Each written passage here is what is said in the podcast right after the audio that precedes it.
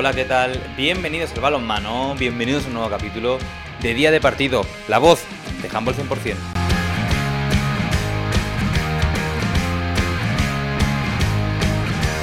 Hoy hablaremos del Mundial que se está celebrando en España y cómo las guerreras han llegado a los cuartos de final. Analizamos el camino y a todas las rivales con las que se han enfrentado la selección de José Ignacio Prades.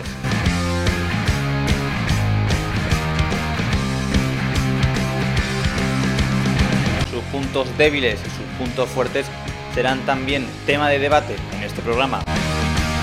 Viajamos a Torrevieja a disfrutar y a conocer las declaraciones de las protagonistas. La mesa está servida, comenzamos con los entrantes.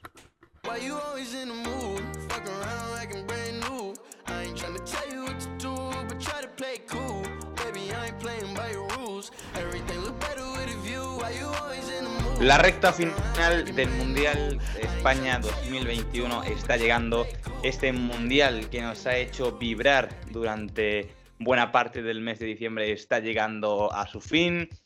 Y por suerte, por desgracia, por alegría de los nuestros, por desgracia de otros países eh, de habla hispana, como es el caso de Puerto Rico, Argentina, eh, Paraguay, solo es la selección española, solo son nuestras guerreras las únicas que han llegado a esta fase final.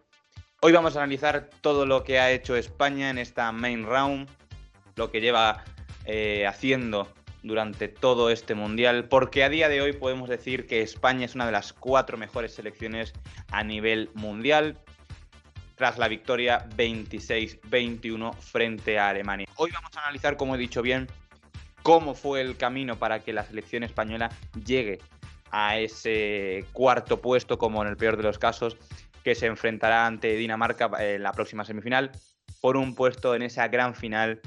Y siempre estamos con el recuerdo latente de, mejorar lo que pasó en la anterior cita. Aún así, aunque puedas darse la posibilidad de mejorarlo o de quedar en la final, sabemos que España ahora mismo está de enhorabuena porque sus jugadoras, su selección española de balonmano femenino está llegando a, un puesto entre los cuatro mejores en un mundial donde ha habido muchas sorpresas, las eliminaciones de países como los Países Bajos, actual campeona del mundo y demás. Para hoy vamos a analizar este, este mundial, esta fase main round. También haremos mención a la fase de grupos con Luis Esteban, que nos acompaña desde Logroño. Hola Luis, ¿qué tal? Buenas tardes. Hola Nahuel, muy buenas tardes. Encantado de estar aquí una vez más contigo, con todos vosotros amantes del balmano, en este mundial, como dices, que estamos vibrando de, lo lujo, la verdad. Y, bueno, tenemos ganas de más, de ver a nuestras guerreras ganar a Dinamarca. Y oye, eh, todo puede pasar. Eh, hoy tenemos otros dos auténticos partidazos y, y aquí que estaremos para analizarlo un poquillo. Me imagino que mucho más encantado de participar aquí, Luis, por lo que hemos dicho al principio, España es una de las cuatro mejores selecciones del mundo. Sí, sí, por supuesto. Eh, aquí cuando empezó el, Mundial, bueno, todos nosotros ¿no? Eh, queríamos ver a lo más alto en las guerreras. De momento están cumpliendo 7 de 7. Eh, ahora un hueso duro como, como Dinamarca, la verdad, que está cuajando un enorme Mundial. Y la verdad que felices por ver a las guerreras sobreponerse a momentos quizás no tan buenos de juego y donde los rivales han podido ser mejores, pero oye, siempre creo que dando la cara y y como digo, felices de poder verlas ahí arriba luchando por las medallas.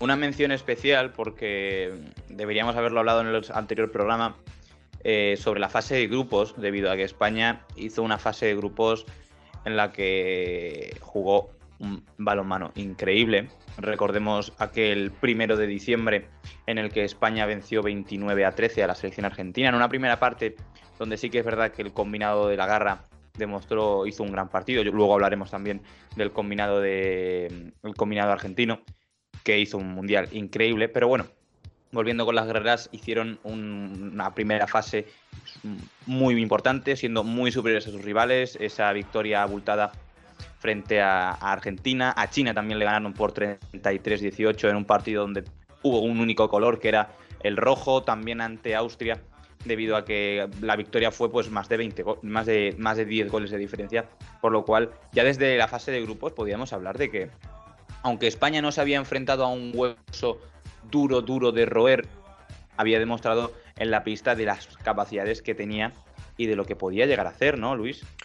Eh, sí, efectivamente, Nahuel. Creo que las sensaciones fueron bastante positivas. Es verdad que, como comentas, hubo partidos en los que les costaba ¿no? entrar en juego, en pista, eh, pero bueno, que terminaban finalmente rompiendo en la segunda parte. Mencionabas también Argentina.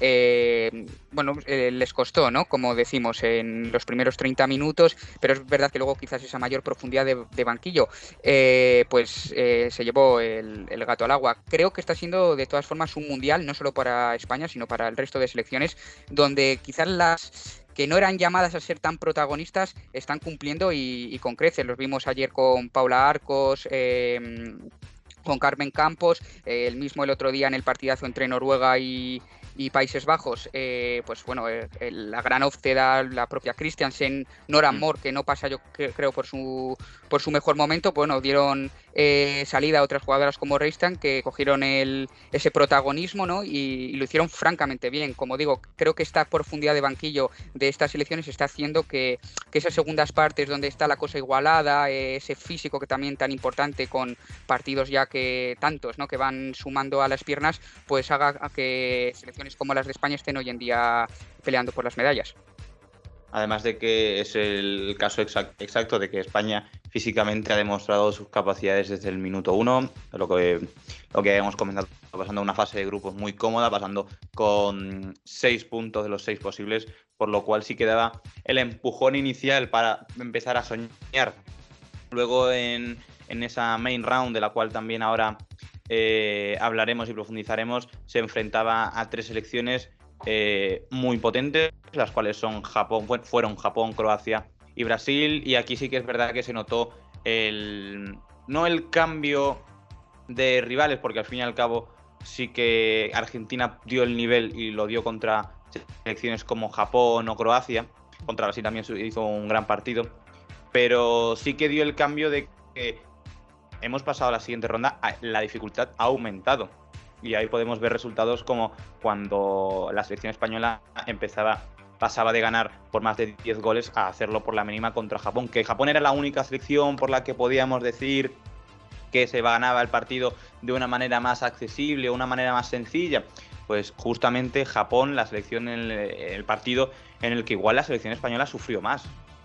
Eh, sí, sí, por supuesto. Eh, creo que mm, Japón a priori, ¿no? Como dices, era el rival más sencillo, ¿no? De, los que le tocaba, pero eh, fue curiosamente al revés. las guerras se comenzaron muy bien, creo que se pusieron cuatro o cinco arriba y luego, pues bueno, Japón fue mejorando, no sé si incluso llegó a adelantarse en el marcador y a las guerreras la verdad que, que les costó bastante. Creo también que estas elecciones asiáticas, eh, es verdad que Japón eh, no es ni mucho menos una potencia, sí es verdad que tiene más nivel, por ejemplo, como el que demostró China o, o Irán, otras elecciones ¿no? de su continente, pero como digo, son selecciones quizás a las que no se les tiene tantas referencias, son jugadoras menos famosas y entonces creo que eso a veces es un arma de doble filo, eh, cuesta menos, eh, perdón, más preparar los partidos, eh, hacerse con las cualidades y características de determinadas jugadoras y creo que Japón, la verdad que luchó muy bien sus bazas. Creo que hasta entonces era el peor partido que jugaban las guerreras,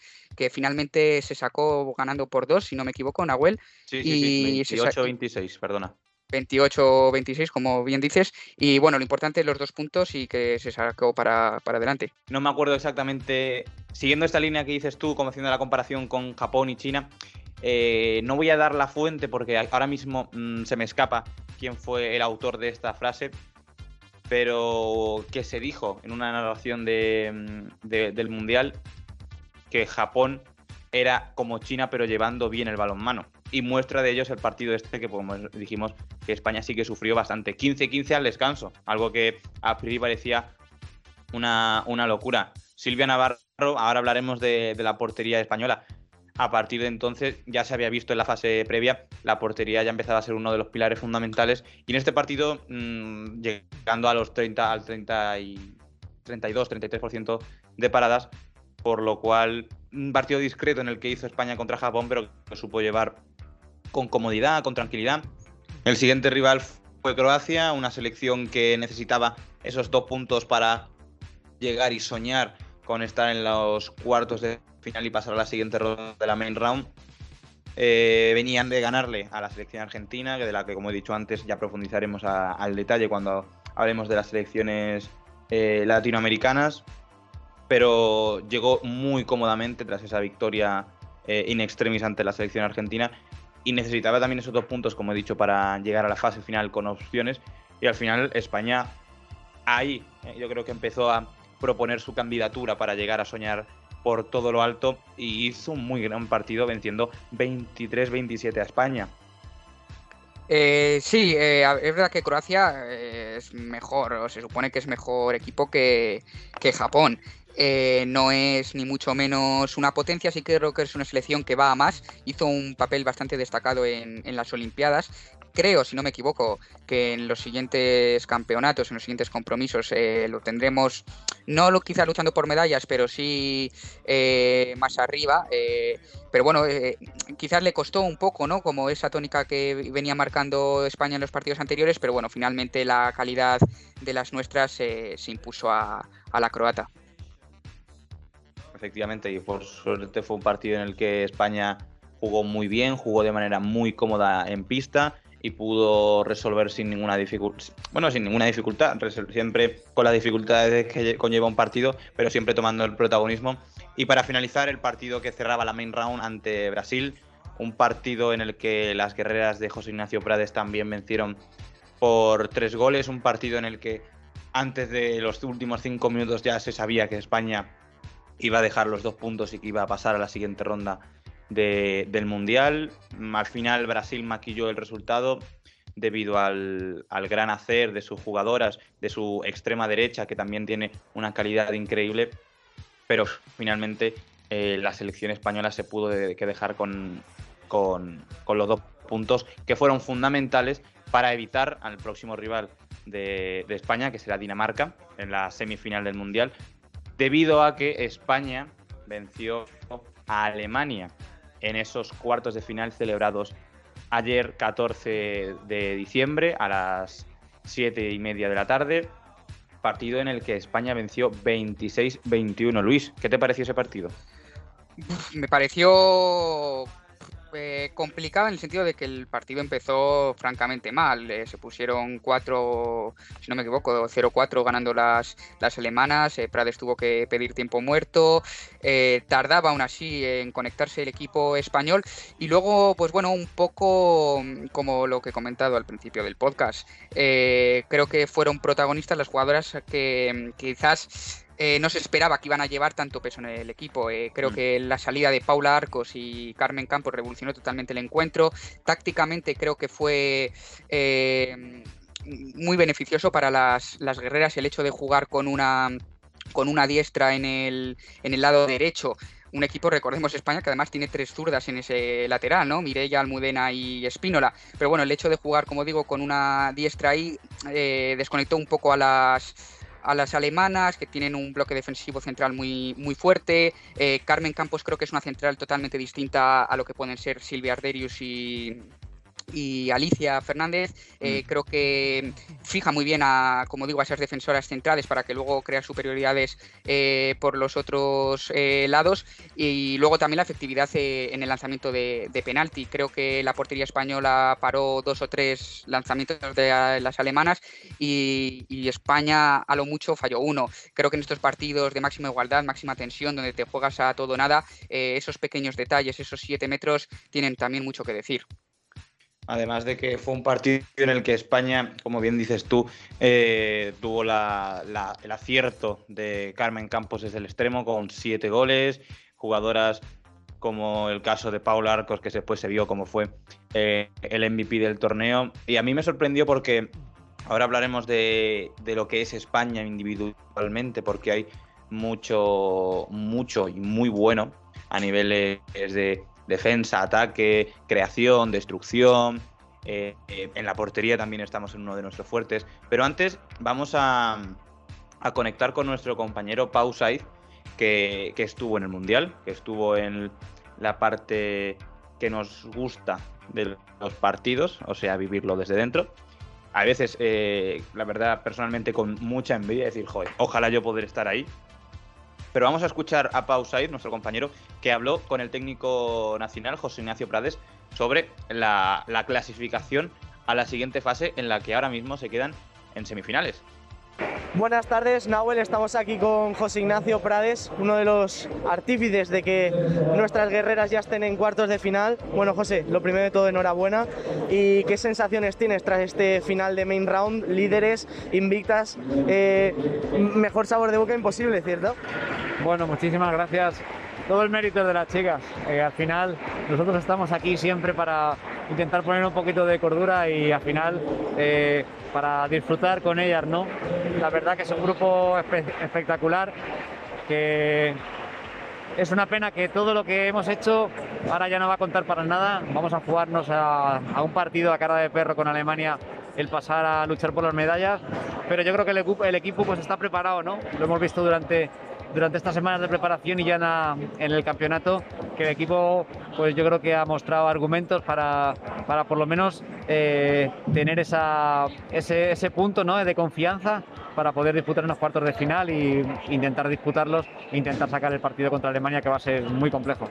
Por último, para aquellos que dudaban de esta selección porque quizá teníamos alguna baja sensible, la de Lara en el último momento, ¿qué les dirías a todos aquellos que hoy nos han acompañado aquí en Torrevieja, que han llenado las gradas de este pabellón durante todos los partidos? Bueno, ya he dicho que, la afición ha sido nuestro, nuestro talismán, nuestro, nuestra séptima jugadora, que ha sido una pasada, ¿no? Eh, quiero agradecer a, a Torrevieja por el, por el trato, por el cariño, por todo lo que nos han hecho sentir y de nuevo, otra vez, agradecer a las chicas y a todo mi cuerpo técnico que, han hecho un trabajazo espectacular. Nosotros sí que te lo tendríamos que agradecer, entrenador, mister, que nos está dando alegrías eh, día sí y día también. Vamos a hablar un poco ahora, Luis, si te parece, sobre mm, las individualidades, sobre los puntos fuertes que tiene la selección española. Y no es sorpresa, antes lo hemos, comentado, que el partido ante Alemania, Merche Castellano firmó un 40% de eficacia bajo palos, pero ¿a ti te sorprendería o a alguno de nuestros oyentes le sorprendería que se diga que uno de los puntos fuertes de España es la portería, teniendo a Silvia Navarro y a Mercedes Castellano como principales baluartes? Eh, a ver, no, porque somos todos somos conscientes de lo que son de lo que son capaces eh, pero sí, eh, y que se me entienda, creo que son dos auténticas porterazas, lo están, lo están demostrando, aunque yo, sinceramente, creo que no iban a estar a, eh, este tan alto nivel como en el que se están viendo al final. pues los, los, años no pasan en balde para nadie y bueno, son dos jugadoras veteranas que quizás no están en su plenitud máxima de carrera, pero es que realmente eh, creo que están cuajando un mundial eh, tremendo. Si es verdad, y esto vale tanto para España como para el resto de equipos, cuando las porterías son las eh, es la posición no más destacada, peligro por un lado. quiere decir que quizás las cosas no van tan bien como quisieran o debieran, tanto en tema de defensa, en pérdidas en, ataque. De cualquier forma, tener unos porcentajes muy altos en, en portería eh, pues es muy destacado. Creo que y muchos entendidos de esto del balonmano lo dicen, eh, la portería en, nuestro deporte es el 60% o más, eh, la verdad. Yo, te lo voy a echar, eh, estoy de acuerdo en muchas cosas de lo que has dicho, pero hay otras que no me terminan de convencer y una es que decías de que es preocupante que tengamos a la portería como uno de los principales baluartes. Es positivo porque al fin y al cabo eh, defensivamente ayuda mucho tener a alguien que te guarde, que te ayude a respaldarte. Pero anímicamente, eh, que las dos porteras ahora mismo estén en el top 6 de guardametas del Mundial, creo que es demasiado bueno como para, eh, para que te sustente al equipo en esta faceta, en la faceta anímica. Si no me he explicado bien, me explico otra vez.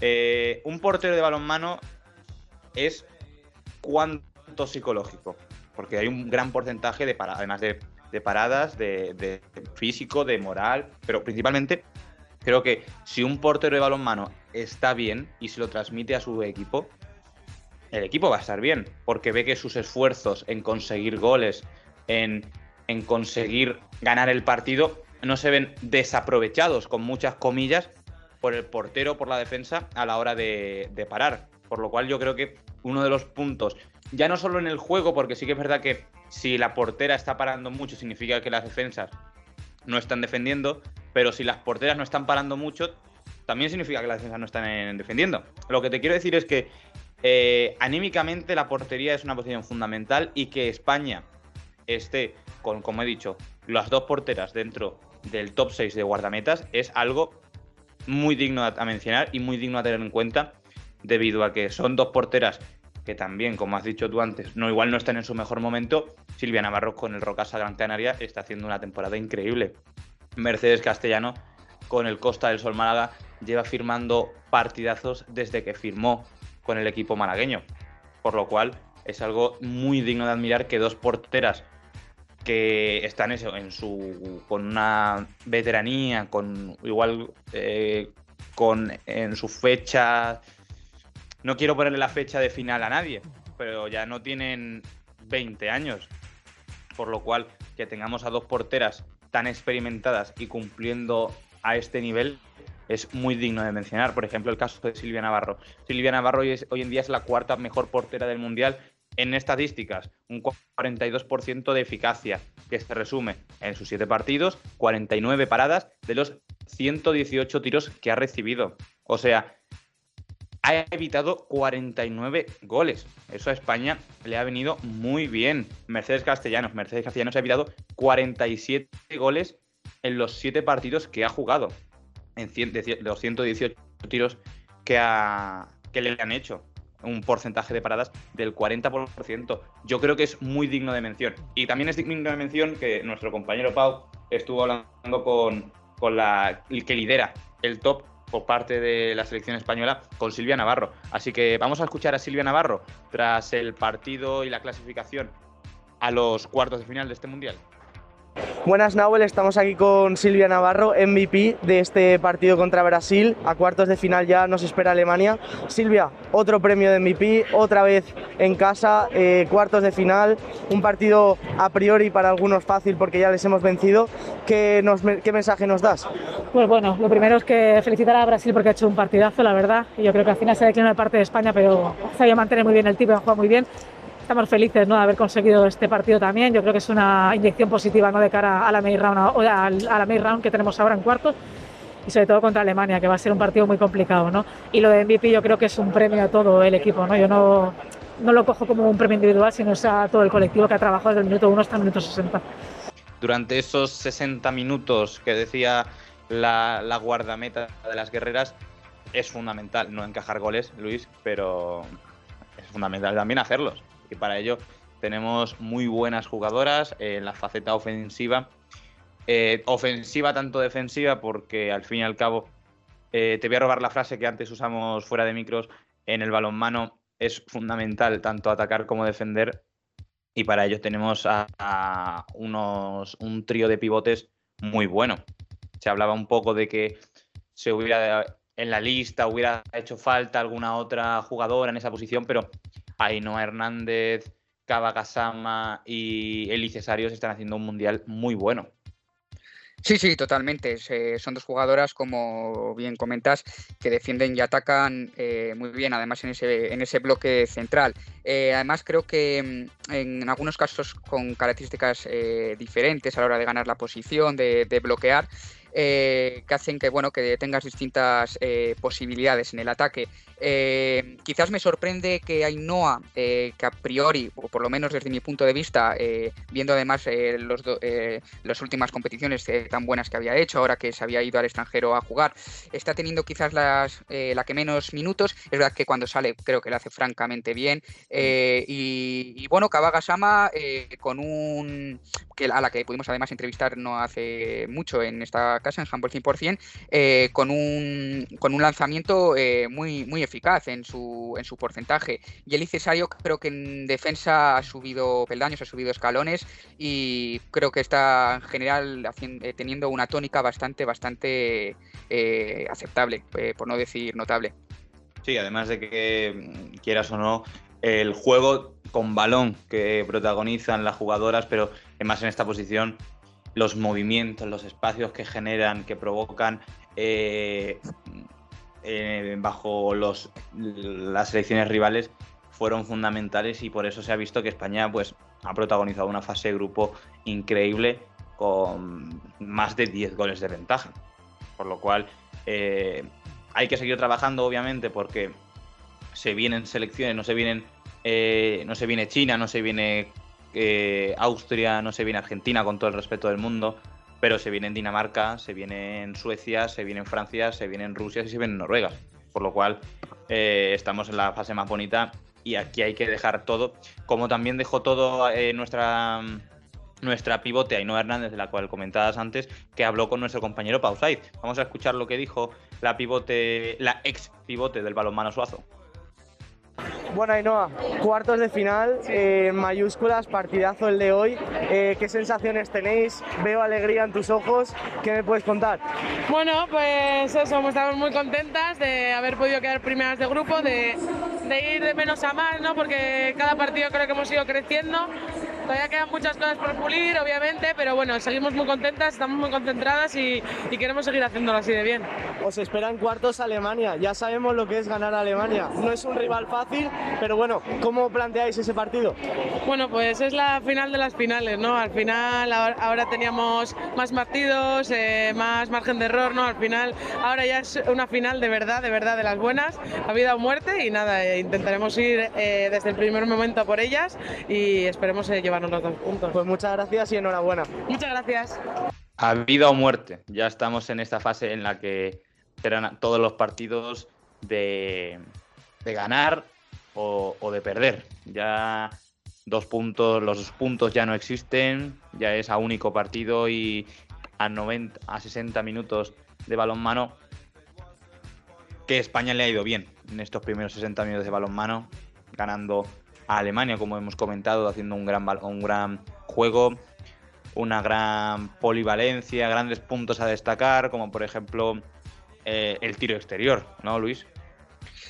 Eh, sí, bueno, creo que mm, que tanto en, el, España, en el masculino como en el femenino, no tenemos quizás ese potencial como tienen otras jugadoras. También es verdad que físicamente quizás eh, a favor de la técnica, eso sí, eh, somos un equipo un poco menor, ¿no? O peor, pero bueno, se están viendo que Sandy cuando saca el brazo a pasear, pues tiene eh, Irene Espínola creo que, que, en ese en esa faceta está haciendo muy bien las cosas es verdad que la baja eh, prematura ¿no? a comienzos del Mundial de, Lara eh, nos ha hecho daño, pues creo que es la jugadora que más lanzamiento exterior tenía, pero bueno, sí, creo que igual, eh, más que en otros campeonatos donde quizás hemos pecado ¿no? de ese lanzamiento exterior, en este, pues bueno, sin ser nuestra arma más habitual, ni mucho menos, nos estamos sustentando en ella en ciertas ocasiones. Efectivamente, la baja de Lara sí que tuvo mucha repercusión, que fue eh, me acuerdo que grabamos el podcast eh, el lunes de... y el día siguiente eh, Lara ya estaba lesionada y se lanzó el comunicado de que no iba a poder jugar. Por lo cual sí que fue un poco una, un poco una lástima lo que, que haya pasado así y la propia jugadora en los micrófonos de RTV lloraba abiertamente a los a toda, a toda España por la decepción y por la lástima que, y la ilusión que le hacía participar en esa cita en casa. También otro de los puntos a favor que tiene España, pues la eficacia desde, desde eh, los extremos. Tanto Carmen Martín como Jennifer Gutiérrez y sus respectivas jugadoras que a priori no son tan protagonistas como es el caso de Sole López, siempre que les llega una bola no saben hacer otra cosa que mandarla al fondo de la red. Sole López, por ejemplo, con sus eh, con su eficacia, tanto con sus recursos, como hemos visto en Málaga, con el avioncito, el famoso avioncito, Carmen Martín, que el partido contra Alemania hizo 7 de 7, Jennifer Gutiérrez, que también va por, por, líneas similares. Los extremos hoy en día están siendo fundamentales y uno de los puntos muy fuertes para la selección española de cara a este mundial. Y también la polivalencia de, por parte de jugadoras como es el caso de quién, Luis. Pues de Laura Hernández y para mi gusto Maitán Echeverría. Eh, la primera, ¿no? Eh, la jugadora que, digamos, dio el salto, ¿no? Se hizo, por así decirlo, famosa en el Elche, ahora jugadora actual del Vera Vera. Eh, es verdad que, bueno, no está teniendo demasiados minutos, pero creo que te da esa opción, ¿no? De jugar tanto en el lateral como en el como en el extremo. Además es una jugadora que defiende bien y creo que es una baza a tener en cuenta. Y, por mm, eh, parte de Maitán Echeverría eh, mm, me, está, me está gustando bastante. Creo que contra Alemania estuvo francamente bien. Además es un extremo que defiende en el 2, que hace bastante eh, bien las coberturas en el, en el central, los pares, los impares. y bueno, tener un, extremo ¿no? que te permita no hacer un cambio más en ese ataque-defensa, creo que también es a tener muy en cuenta. la baja de Marta López en su posición, eh, una jugadora que ya tenía un recorrido muy grande con las guerreras, pues se hacía pesar y creo que Maitane, ¿no? cuando da descanso a la capitana Carmen Martín, que, sigue en una línea eh, vamos a decir, muy buena, como casi siempre que juega con las guerreras, pues tanto una como otra eh, lo están haciendo francamente bien. De la exjugadora del Elche, vamos a tener el placer de escucharla, ya que nuestro compañero casualmente de Elche, eh, eh, pudo hablar con ella, por lo cual vamos a escuchar a Laura Hernández cuando eh, clasificaron a los cuartos de final. Bueno, Laura, mundial en casa, sabor muy dulce, esperan cuartos de final ahora. ¿Cómo estás viviendo este sueño? Supongo que será para ti. Pues la verdad es que, como tú dices, esto para mí es un sueño, eh, disputar un mundial y además un mundial en casa era algo que, no me esperaba, algo muy bonito y, estoy súper contenta. ¿Qué pensaría esa Laura que jugaba en el campo de Carrús cuando era una niña y que ahora se va a plantar en unos cuartos de final de un mundial? creo que, es algo que, no me imaginaba. Obviamente a todas las jugadoras nos gustaría pues, participar en algún momento en, la selección. He tenido esta suerte, me lo estoy tomando, pues como ya he dicho en otras ocasiones, como un regalo, como una experiencia pues, para disfrutar y para poder aportar lo poquito que pueda aportar de mí y, súper contenta. Y por último, ya para terminar, el cariño de la gente en Torrevieja ha sido espectacular. Ahora vais a Granollers. ¿Qué mensaje le das a toda la gente de Torrevieja que ha llenado prácticamente el pabellón todos los días? Sí, la verdad es que la acogida de Torrevieja ha sido espectacular nos hemos sentido pues como en casa y, la verdad es que estamos súper agradecidas con todo el público, con el cariño, y nos han llevado en volandas, han sido un pleno de victorias y, esto en parte gracias a ellos. Perfecto, muchísimas gracias. Un pleno de victorias es lo que lleva la selección española mm, desde que, como hemos dicho, el primero de diciembre venció a Argentina en, esa, en ese partido inaugural del Mundial. Han pasado siete rivales, de las cuales son consideradas como siete victorias, una más difíciles, otras menos difíciles. Pero lo importante es que ya estamos en la fase final, en la fase en la que España está dentro de las cuatro mejores selecciones del mundo del balonmano femenino, algo que hace 15 días atrás, hace desde que empezó el mes de diciembre, quien lo predecía podría estar loco, pero ya estamos en esta situación, por lo cual vamos a volvernos todos locos de alegría, debido a que España se enfrentará eh, en la semifinal ante, ante Dinamarca. Una Dinamarca que, como antes estaba comentando en los datos de la portería, tiene las dos mejores porteras del Mundial en base a las estadísticas, como he dicho antes. Altea Rebeca Reinhardt lleva un porcentaje de eficacia del 56% de paradas, 56 paradas de 106 tiros en sus 7 partidos jugando, jugados, y Sandra Stoff con un 45% de, de paradas en este mundial. Ha parado 67 disparos de los 149 tiros que ha recibido en esos 7 partidos jugados. También, eh, por otro lado, Dinamarca es una de las selecciones que siempre se, se, teme, tanto en el masculino como en el femenino. Hablamos de, que España, hablamos un poco antes también en la previa, de que estaba situado en el lado menos difícil, debido a que en el otro lado del grupo está Francia, Suecia y Noruega, Rusia, partido que se disputará hoy 15 de diciembre, día en el que se está publicando este podcast, por lo cual son muy buenos partidos los que vamos a ver. Vamos a terminar, Luis, como hacemos siempre y más cuando son capítulos especiales, debido a que acaban eh, el Mundial. Vamos a terminar con una pequeña predicción. ¿Qué te parece? Eh, perfecto. Eh, de los partidos de hoy, de cómo... ¿Qué quieres? ¿Que el ganador? Quiero, quiero que, ya que estamos aquí, ya que estamos parados eh, en la última en la última bala del mundial, que ya digamos todo lo que hay. Porque sabemos que Dinamarca y, España jugarán los semifinales pero desde un lado, pero no sabemos quién será, quiénes serán los semifinalistas del otro cuadro. Por lo cual vamos a empezar ahí. Francia, Suecia y Noruega, Rusia. Mm, vale, eh, yo creo que van a ser partidos tanto bonitos como reñidos. Eh, Noruega, Rusia, eh, yo siempre, bueno, eh, siempre, además lo comento en otros podcasts, en otros análisis, doy como favorita a Noruega. Eh, en el femenino siempre voy a, dar, no sé si es porque me gusta su juego, eh, vamos, con Noruega, por así decirlo, a, muerte, que se me entienda. Quiero que gane España el Mundial, pero vamos, es que el juego desplegado por, por las nórdicas me parece espectacular. Por tanto, creo que mm, no va a ser un paseo de Noruega, pero creo que van a, van a ganar. Veremos un poco cómo están sus sus balas más importantes, como ya que en el anterior partido no estuvieron también Nora Mor, Christiansen y, y Oftedal. Eh, y luego Rusia, pues es un equipo peligroso. Es verdad que no tiene ya no tiene jugadoras que han marcado una etapa ¿no? y una época en, eh, por lo menos en este, en este mundial. no Están ausentes tanto ya sea Samokina, Vikarieva, eh, Dimitrieva. Así que bueno, tendrán que dar paso a, pues, a la Silina, Maragarova, que oye, que son jugadoras también a tener muy en cuenta de cualquier forma, creo que Noruega es favorita. ¿Noruega favorita? Exacto. Para ganarle a Rusia, yo me quedo con tu con tu con tu pronóstico y con tu análisis. Te lo voy a copiar un poco, ¿vale?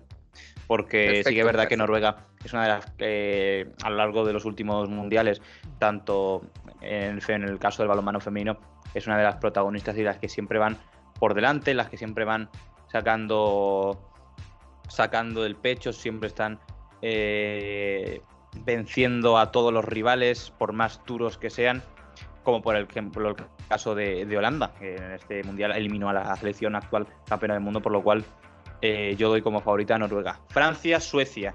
Yo creo que aquí eh, vamos a tener un poco de encontronazo, vamos a cambiar de opinión. Yo voy a dar como favorita a Suecia. Suecia, aunque a priori parezca no sea una de las selecciones, sí, es una de las selecciones top mundial debido a que está donde está y ha hecho, ha hecho méritos para estar donde está. Pero yo te voy a decir Suecia porque tiene eh, una gran portería, que es uno de los puntos de los que más me gustan a mí. Tienen a Bunsen, que simplemente eh, aunque sea, aunque no haya tenido tanto protagonismo en este mundial, siempre que está bajo palos es un pilar fundamental con un porcentaje de eficacia muy alto. Y también te voy a decir el nombre de la jugadora, de la máxima goleadora del mundial, que con 62 goles, Natalie Hangman, eh, tiene un porcentaje también de eficacia del 78%, por lo cual yo creo que más con la segunda que con la primera, Suecia será la vencedora y una de las semifinalistas ante Francia. Y muy positivo que Francia no esté entre los cuatro mejores para España también. Eh, sí, eh, a ver, eh, a mí me gustaría que Suecia ganase a Francia, aunque mínimamente veo favorita a Francia. creo que, que, es que Francia es una selección que cuando se le ponen las cosas difíciles no se pone nervioso, eh, quizás a veces no despliega el, juego, el mejor juego, pero tiene un físico privilegiado, tiene jugadores de máximo nivel, eh, superestrellas, cosa que no tiene quizás Suecia, teniendo jugadoras impresionantes. Eh, has mencionado a Natalie Homa, que es la actual Pichichi del torneo, Roberts, eh, Idem también, ¿no? Blom, son jugadoras muy buenas, pero bueno, como digo, Francia creo que es una selección que, que no se pone nerviosa cuando le van las cosas mal, sabe marcar los tiempos, sabe jugar, ¿no? Con, con esos, eh, como digo, tiempos del, partido. Y aunque sea mínimamente, creo que va a ser un partido igualado, veo como favorita eh, a Francia. Eh, que conste que, como digo, quiero, me gustaría ver a Suecia como ganadora. Pues teniendo nuestras semifinales, vamos a jugar por un puesto en la gran final. España-Dinamarca. El corazón contra la razón. Eh, sí, eh, a ver, eh, ojalá sean las guerreras, por supuesto. Si me hablásemos así de porcentajes, ¿no? A un poco a grosso modo, pondría a 60, 50-50 quizás 60-40 para Dinamarca y que se me entienda, eh, creo que están un poquito por encima de las, de las guerreras. Es verdad que el hecho de jugar en casa también suma, por eso quizás eh, lo, lo igualo, ¿no? A, ese 50-50. Eh, las dos porterías están muy bien, antes también comentabas, tanto Reinhardt, eh, si no me equivoco, es compañera de, de mm, Tessie Wester, la holandesa en el Odense, está con unos números increíbles, el otro día hizo 23 paradas para un 67%, me parece algo descomunal. Sandra Toff ya lleva años al máximo nivel y está haciendo un campeonato también increíble. Tendremos que tener mucho cuidado tanto con Pedersen como con Petersen porque están jugando un mundial muy bueno. Eh, también eh, Hansen, eh, por supuesto, que quizás no está al nivel de hace dos o tres años, pero bueno, siempre es una jugadora peligrosa. Y como digo, creo que la, la, igualdad será la tónica del partido. que España puede ganar, por supuesto, que Dinamarca también, y esperemos que las que se lleven el gato al agua sean las guerreras, sean las nuestras. Esperemos que sea así. Y yo creo que en una cita como esta, eh, algo tan fundamental como lo anímico y lo moral, el hecho de jugar en casa, le va a, subir mucho la moral a las guerreras que están haciendo un mundial increíble. Están ganando todos los partidos con mucho potencial anímico. Y yo le voy a dar mi. Le voy a dar mi ficha a la selección española, la selección de José Ignacio Prades, yo creo que ya que ya han llegado a, lo más difícil, que son unas semifinales mundialistas, por lo cual eh, no me parecería descabellado de que llegasen a, la gran final que se celebrará este domingo. ¿Ante, ante qué selecciones? Pues en tu caso tenemos, Luis, eh, Francia-Noruega y en mi caso Suecia-Noruega. Eso es. Empiezo yo si te parece. Eh, Muy bien. Suecia-Noruega. Mm, a ver, lo voy a hacer claro porque claro y, corto porque el tiempo se nos come. Noruega. O sea, Noruega creo que es, es una potencia. Eh, ya he dejado en el camino a varias selecciones top mundial, Rusia, Holanda, como he dicho antes. Y creo que Suecia va a ser eh, no va a ser tan complicado como eliminar a Rusia, por lo cual Noruega será la rival de España en esa hipotética final que planteo. Coincido contigo, eh, aunque cambiando de rival ese Suecia eh, por Francia, sigo viendo a Noruega favorita. Creo que no está quizás eh, en el mejor momento que ha pasado en los últimos 10 años o, que se le están viendo, por así decirlo, eh, algunas carencias eh, más, igual defensivas incluso, o, pérdidas a las que no nos tenían acostumbrados, pero yo es que no me bajo del, del carro, sigo diciendo siempre que para mí Noruega es la gran favorita en esto del balonmano femenino. Llegamos los dos a una misma conclusión, bueno, a una misma final, Dinamarca-Noruega España-Noruega. No vamos a dejar, eh, eh, no vamos a decir quién va a ser la, finalista, la campeona. Si te parece bien, vamos a dejar el capítulo por aquí porque vamos a invitar a nuestros oyentes a que nos digan por redes sociales quién va a ser la, ganadora o si ven algún error o si ven algún cambio dentro de nuestra predicción que hemos hecho nosotros. Pero vamos a dejarlo para el final y vamos a ver si nos hemos equivocado o no. Así que Luis, eh, siempre es un placer sentarme a hablar de balonmano, a comentar y analizar un mundial como es en el caso que estamos viviendo hoy contigo, por lo cual darte las gracias desde mi corazón, abiertamente que te has ganado con el paso de, de los capítulos y desearte lo mejor y que el domingo podamos ver, el domingo, este domingo podamos ver a España, ojalá ganar un mundial. Eh, por supuesto, Nahuel, gracias a ti, a todos los oyentes, a Pau por tenerla ahí a pie de, pista entrevistando a las jugadoras. Y oye, lo que dices, ojalá este domingo podamos decir que España es ganadora, podamos hacer un nuevo capítulo ¿no? de esto que tanto nos gusta y diciendo que, oye, que, España es campeona del mundo. Así que seguimos a tope, nos vemos todos en el 40 por 20 y que la historia continúe.